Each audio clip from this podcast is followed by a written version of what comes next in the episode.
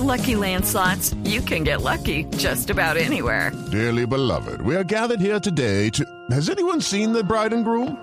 Sorry, sorry, we're here. We were getting lucky in the limo and we lost track of time. No, Lucky Land Casino, with cash prizes that add up quicker than a guest registry. In that case, I pronounce you lucky. Play for free at LuckyLandSlots.com. Daily bonuses are waiting. No purchase necessary. Void where prohibited by law. 18 plus. Terms and conditions apply. See website for details.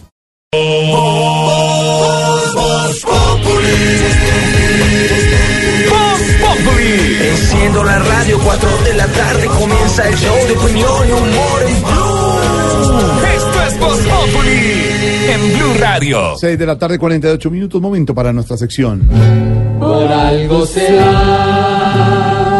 20 años de la terrible masacre de Machuca, que dejó cuántos muertos, Silvia. 84 muertos. Mire, Jorge Alfredo, mm, la verdad es que fue un ataque terrorista del ELN en esa época al oleoducto Colombia. Con lo que no contaban es que hubiera un derrame de petróleo y por cuenta de una chispa, pues se incendió medio pueblo.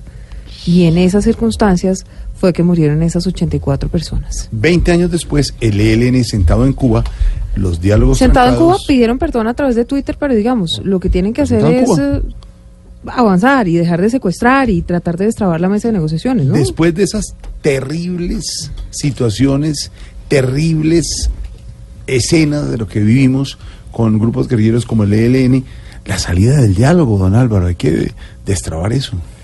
Pues se pregunta uno cómo una sociedad puede vivir semejantes horrores. 84 personas inocentes, eso, eso no hay perdón de Dios, eso es una cosa eh, absurda. Y hay dos posibilidades. Simple, limitarse a echar la culpa a unos bárbaros o preguntarnos si como sociedad algo podemos hacer.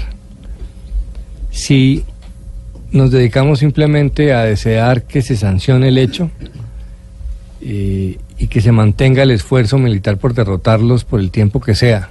Así corramos el riesgo de que vuelvan a suceder cosas como estas.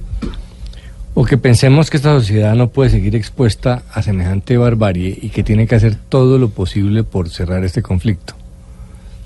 Cerrarlo de la única manera que ha, ha podido cerrar otros, que es por la vía negociada, porque por la vía armada no se ha cerrado ningún conflicto en Colombia. Gústenle a quien le guste, esa es la verdad. Es combinando la presión militar y la salida política. Pero además, en este momento estamos en una nueva realidad que no queremos ver muchos colombianos. El tema de Venezuela. No solo el ELN, sino un- una posibles nuevas FARC fácilmente pueden convertirse en el instrumento de Venezuela para atacar y desestabilizar a Colombia, más poderoso que cualquier Sukhoi. Es obvio que hay relaciones entre la guerrilla colombiana y Venezuela hace rato, pero no la situación nunca había sido como ahora. Antes Venezuela trataba y presionaba a las FARC para que dejara las armas llegara un proceso de paz, porque Hugo Chávez consideraba que a él le convenía eh, y que era más fácil eh, penetrar a Colombia por la vía eh, democrática. Ahora obviamente Maduro no piensa así. De hecho ya es un obstáculo para que avancen las negociaciones con el ELN. Pero tenemos que pensar los colombianos. ¿Nos vamos a dedicar a ponerles más condiciones y a dilatar esa negociación? ¿A entregarle a Maduro un arma cada vez más peligrosa? ¿O vamos a tomar decisiones prácticas y ver cómo cerramos este conflicto? Con el ELN no es fácil, pero hay que intentar. Y si don Alvarito lo dice, por algo será. Aunque siguen con actos molestos, ya no hay tanto horror ni tanto terror. Ya no vemos pipetas lanzadas mandando al cajón a la población. Por Machuca quedamos llorando con el sinsabor y el triste dolor.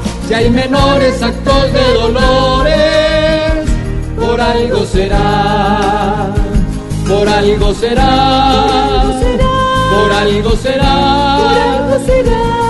Si el heleno ya está más sereno, por algo será.